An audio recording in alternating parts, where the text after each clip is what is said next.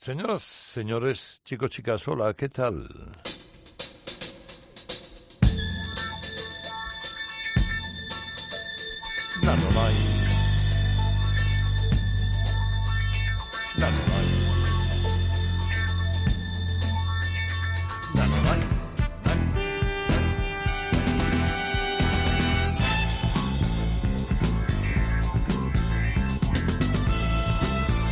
Comienza Radio Carlitos Edición Deluxe.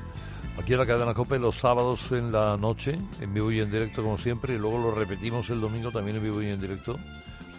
En, eh, a la una en punto de la tarde en Rock FM. Dos momentos muy diferentes y distintos para escuchar buena música. Eh, que a veces nos inspira según el rincón de la discoteca en el que nos metemos.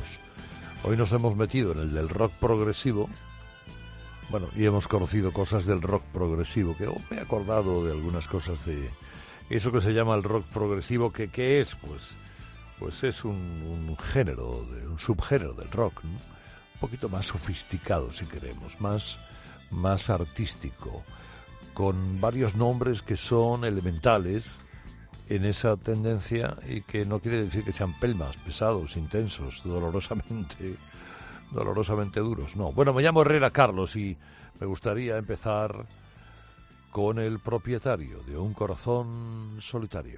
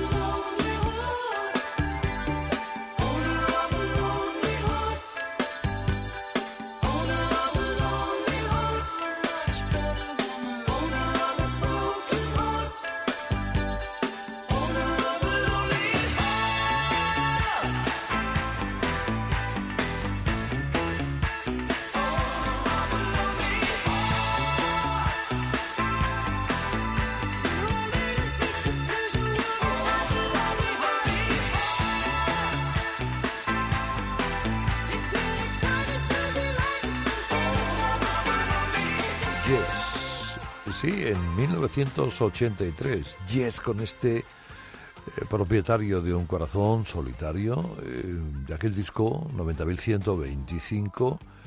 Eh, la canción es de, Trevor Robin y fue el único, curiosamente Yes, que es un grupo de éxito, fue el único número uno que tuvo este grupo, que también es cierto para sus fanáticos, los fanáticos del rock progresivo hay cosas que no perdonan, fue demasiado pop demasiado pop rock y, eso los seguidores no lo perdonaron demasiado. Eh, antes decíamos que el rock progresivo era un subgénero del rock creado para, para dar un poquito más de creatividad artística ¿no? a cada una de las piezas, más, más sofisticado, más minoritario. Eh, bueno, Pink Floyd, eh, Jethro Tull, Kim Crimson, eh, bueno, y esta banda esencialmente la banda del teclista Rick Wakeman, que tenía un cantante que era John Anderson, que también grabó en solitario cosas como esta.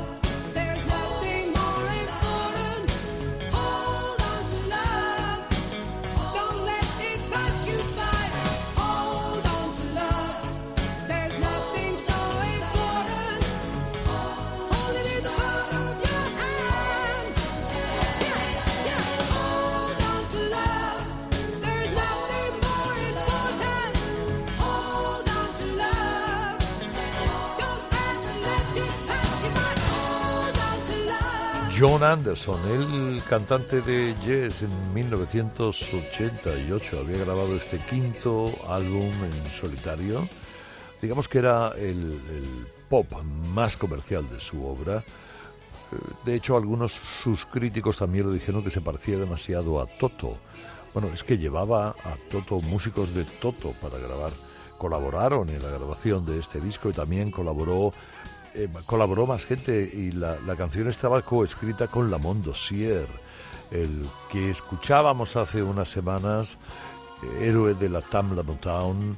Eh, recuerden, Olan Dossier, Olan, bueno, pues Dossier, el del medio, había colaborado con John Anderson para crear esta canción Hold On to Love. Y ahora tengo aquí a los Babies.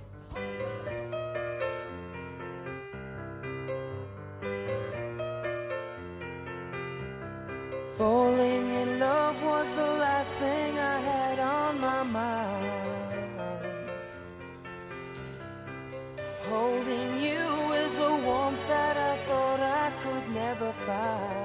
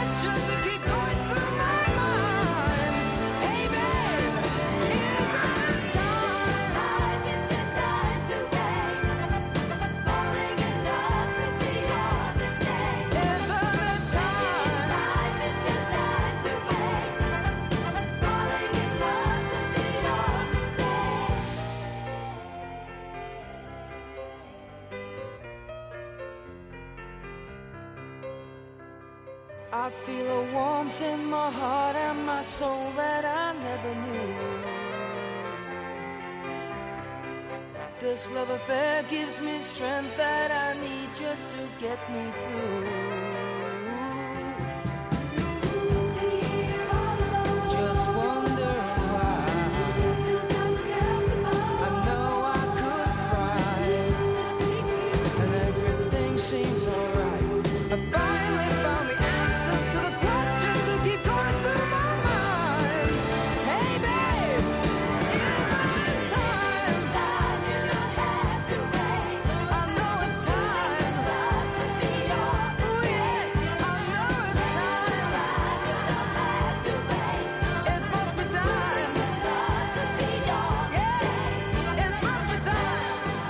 Is Time, bueno 1977 de aquel disco. Si alguien pilla este disco de los Babies, llamado Broken Heart, que se lo escuche, que escuche cómo canta el gran John Wade en aquel entonces, eh, aquel tipo magnífico que le puso voz a esta canción de Ray Kennedy. Ray Kennedy había escrito canciones para los Beach Boys y grabó esta para para esta banda de los Babies con las Barbettes. Fue su gran éxito, por encima de todo. Como el gran éxito de Marillion, indudablemente fue este K-Late.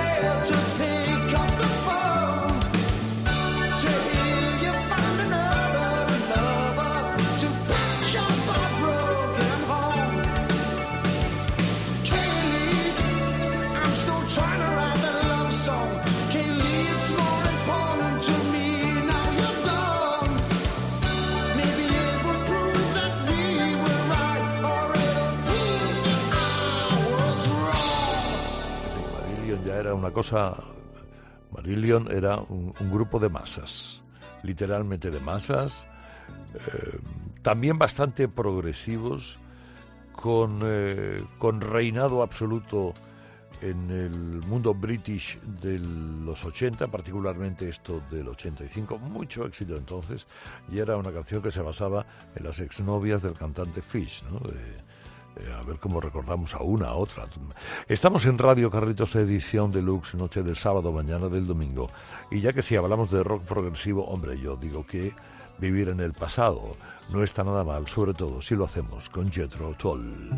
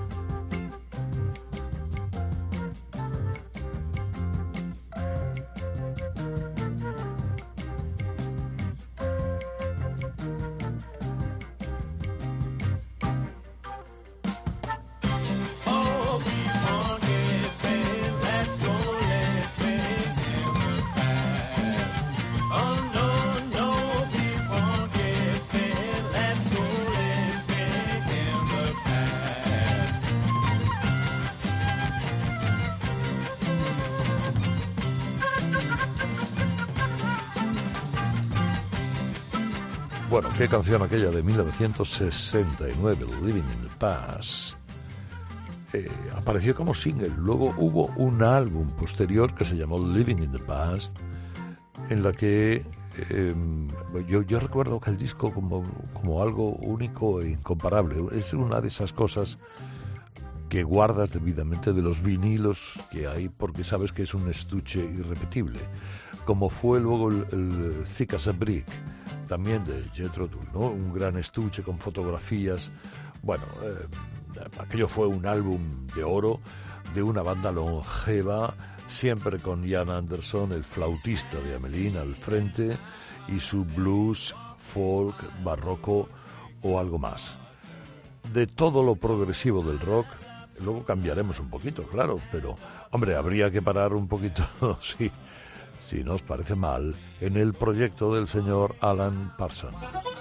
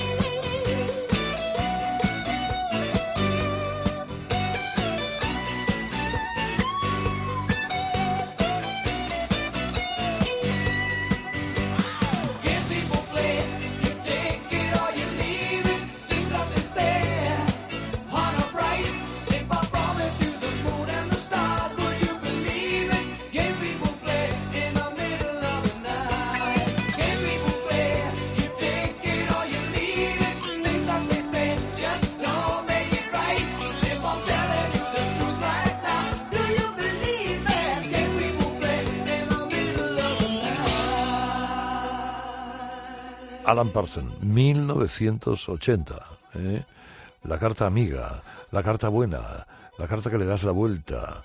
Ese era el disco, el, un LP monumental, absolutamente monumental, en el que todavía cantaba Lenny Sakatek, no Eric Wolfson, que ha sido el cantante por excelencia de la banda de Alan Parsons. Este era su quinto álbum, un álbum conceptual, único, un álbum que acariciar, que también guardar y enmarcar como todos los que hemos escuchado hasta ahora. Y mira, cerramos algo de lo progresivo, aunque luego escuchemos alguna cosa más, eh, con unos tipos a los que también sus fanáticos, los fanáticos sobre todo de los artistas que formaban parte de este supergrupo, ametrallaron cuando grabaron estas cosas, los consideraban no comercial, vendidos literalmente al mercado. Es el corazón del momento, Asia.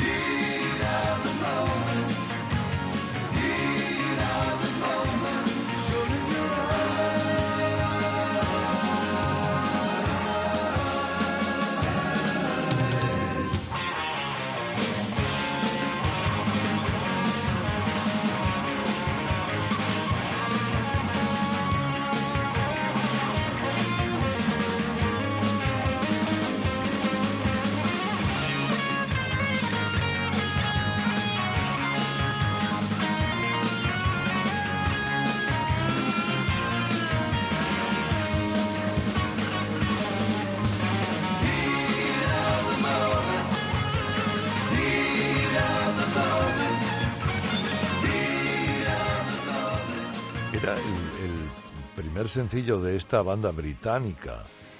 Fue su gran éxito.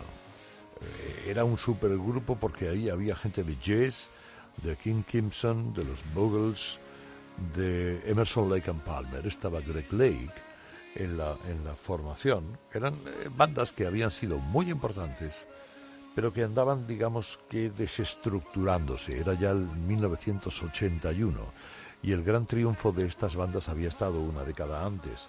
Bueno, fueron muy criticados por sus fanáticos, por comerciales, algo más comerciales eran, desde luego, indudablemente, pero hombre, es decir, un respeto a unos señores que además con esto anduvieron por el número uno en muchos países. Radio Carlitos, edición deluxe, Christine McPhee.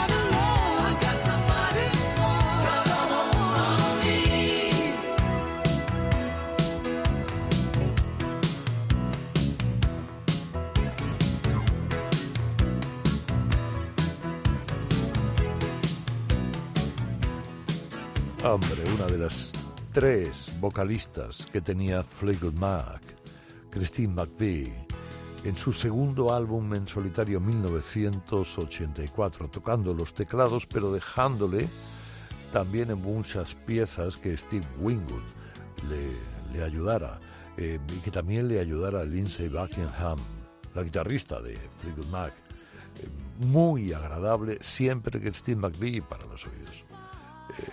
Estuvo 30 años con Fleetwood. Se retiró 15, anduvo por ahí oculta, bueno, no oculta y, y luego volvió en el 88. Pero antes había dejado esta pieza, esta pieza indudablemente gustosa, sabrosa, Gotta Hold Me, que nos da paso en este mismo momento, ya que hemos hablado de Steve Winwood, a escucharle en su cuarto álbum en solitario.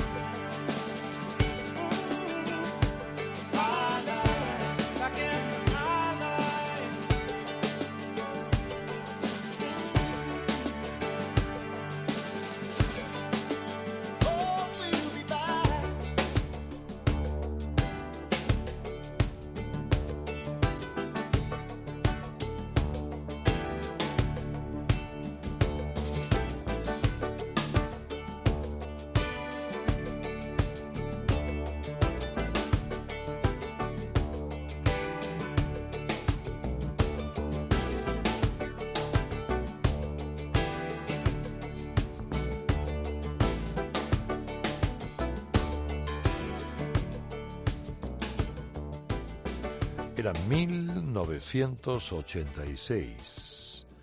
Back in the High Life Again. El señor Wingwood con su... quizá el, el, disco de más éxito hasta el momento, muy pop, ¿eh? muy pop, porque Wingwood entendió muy bien los 80 y encabezó muy bien el sonido de los 80. Eh, Aquí con otros músicos, fíjate lo que juntó para grabar este disco a Joe Walsh o a Nile Rogers o a Chaka Khan para hacerle los coros o a James Taylor también para hacerle los coros. Las cosas que tiene, que tenía, que tendrá siempre este genio británico. Y ahora cambio, ¿no? De progresivo nada. Hombre, vamos por aquello de suavizar un poco las cosas, por darle un poquito de barniz a la noche o a la mañana, escuchar América.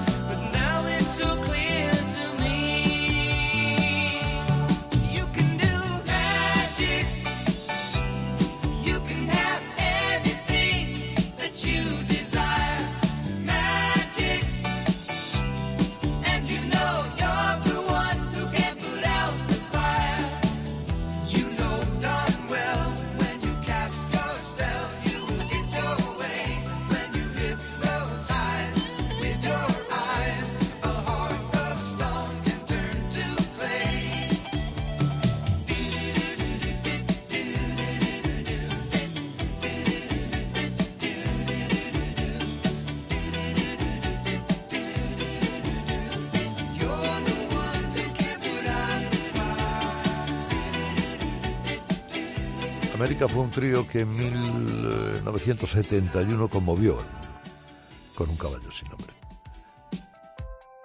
Un, trío que de haber tenido más continuidad hubiera marcado literalmente una época y casi la marcó. Hubo un momento en que se convirtió en dúo y era 1982. Eh, y con esta canción de Ruth Ballard digamos que volvieron al éxito en Estados Unidos. Ellos decayeron en el 77, ¿eh? cuando se fue Dan Peek, eh, que era uno de los tres, pero antes, eh, cuando fueron producidos por George Martin, tuvieron un notabilísimo éxito. Empezaron, bueno, tenían, tenían sabor, buenas ideas musicales, pero Martin es el que les pone en forma. Y después del Caballo sin Nombre, encabeza todos sus proyectos y hace que efectivamente triunfen y de qué manera. Este You Can Do Magic ya era en el 82. Era otra cosa diferente. Y a partir de ahí, bueno, todavía siguen los dos, ¿eh? dando vueltas y cantando. No, no tuvieron la gran continuidad que se esperaba de ellos en un principio. Estamos casi acabando y traigo a Willie DeVille.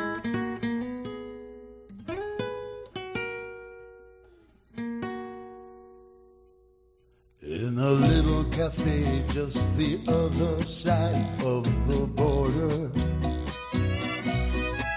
She was just city that giving me looks that made my mouth water.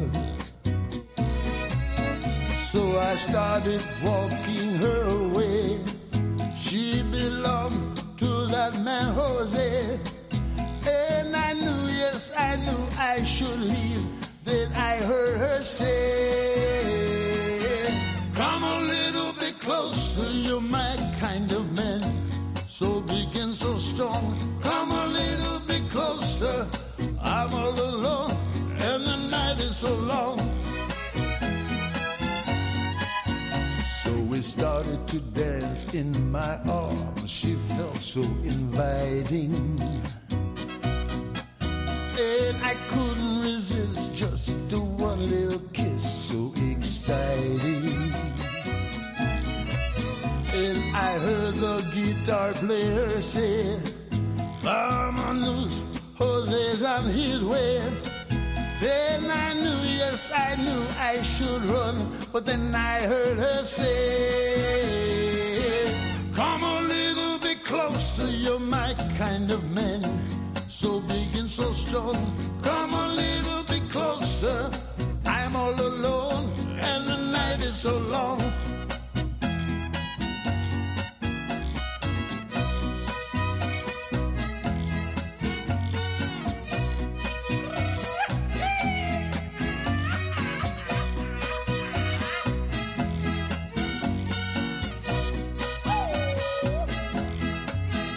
When the music stopped when I looked, the cafe was empty. Then I heard Jose say, Man, you know you're in trouble plenty. So I dropped my drink from my hand, and from a window I ran. And as I rode away, I could hear her say to Jose,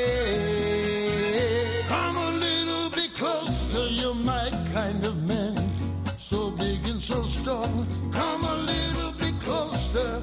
I'm all alone, and the night is so long.